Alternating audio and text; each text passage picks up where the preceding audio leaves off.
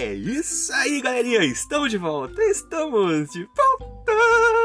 Aqui é o Anderson Tarifa e vocês estão acompanhando a mais um episódio desse podcast Macetes da Vida. E hoje nós estamos trazendo mais uma meditaçãozinha para os nossos caros jovens com o tema Tiago e o poder do conhecimento aplicado. Você, meu caro jovem, Continue acompanhando nossos episódios e escute agora o que nós estamos trazendo para o seu deleite.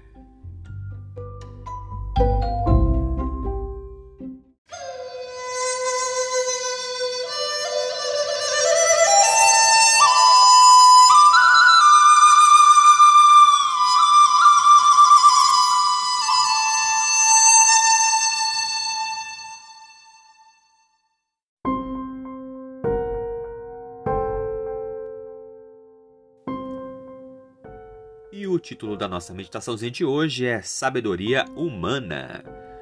A nossa meditação de terça-feira, dia 10 de maio de 2022, começa com o seguinte: Tiago utiliza a sua carta também para nos apresentar de modo prático as diferenças entre a sabedoria que desce lá do alto e a sabedoria que é terrena, animal ou demoníaca. E nós, isso nós podemos encontrar lá em Tiago 3,15. Tiago é, dedica tempo para descrever a sabedoria demoníaca para o bem de seus ouvintes, a fim de que entendam o que ela é e evitá-la. A sabedoria terrena, animal e, de, e demoníaca é encontrada no indivíduo que tem inveja e egoísmo no coração. É um tipo de sabedoria autocentrada no qual o indivíduo usa o que sabe para se promover e tomar o lugar dos outros e vê a conquista como algo para vencer as outras pessoas. Tiago avisa quando a inveja e o egocentrismo estão no coração. É, não aproveite isso como oportunidade para se gloriar e assim medir contra a verdade e mentir. A sabedoria terrena, assim como o conhecimento terreno, podem ser usados como desculpa para arrogância e uma visão inflada de si mesmo. No entanto, é uma mentira e distorce a realidade. A inveja e o egoísmo não são pecados isolados. É, quando esses dois estão guardados no coração, há confusão e há toda espécie de coisas ruins. Em vez de coisas boas, frutos bons, a sabedoria terrena traz uma consequência incontável de sofrimento, males e distorções. E assim como a maioria das coisas do grande conflito entre Cristo e Satanás, elas não são duas opções de sabedoria que são meio boas e meio ruins. Uma leva à miséria espiritual e o um mal indescritível, enquanto a outra leva à paz e à justiça. Tragicamente, a sabedoria mundana ainda pode parecer sabedoria real, pelo menos em parte.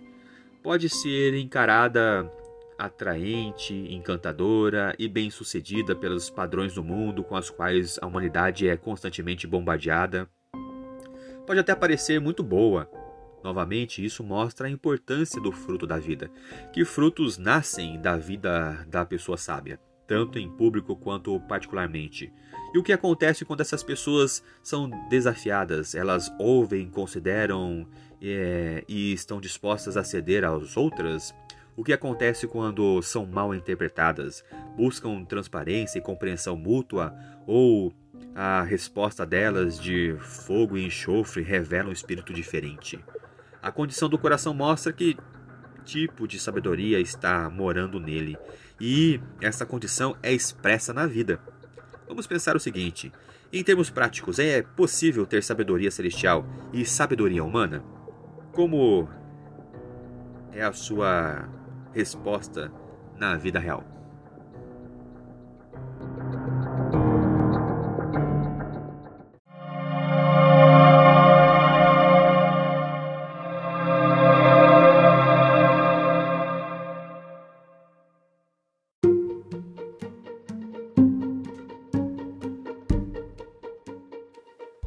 É isso aí, galerinha. Mais uma vez, obrigado pela atenção que vocês estão disponibilizando para este canal. E vocês acabaram de escutar a leitura do nosso guia de estudos da lição da Escola Sabatina Jovem, um material editado e publicado pela Casa Publicadora Brasileira. Ela é detentora de todos os direitos de tradução e publicação em língua portuguesa. E esse guia tem como objetivo falar do amor do Pai de uma forma assim, ó, objetiva, clara e com muito amor, love e carinho para os nossos ouvintes. Continue acompanhando nosso trabalho em nossas páginas e em redes sociais, através do Anderson Tarifa e também no seu serviço de streaming digital preferido. Eu sou o Anderson Tarifa e vocês estão aqui nesse podcast Macetes da Vida. Por hoje é só e valeu!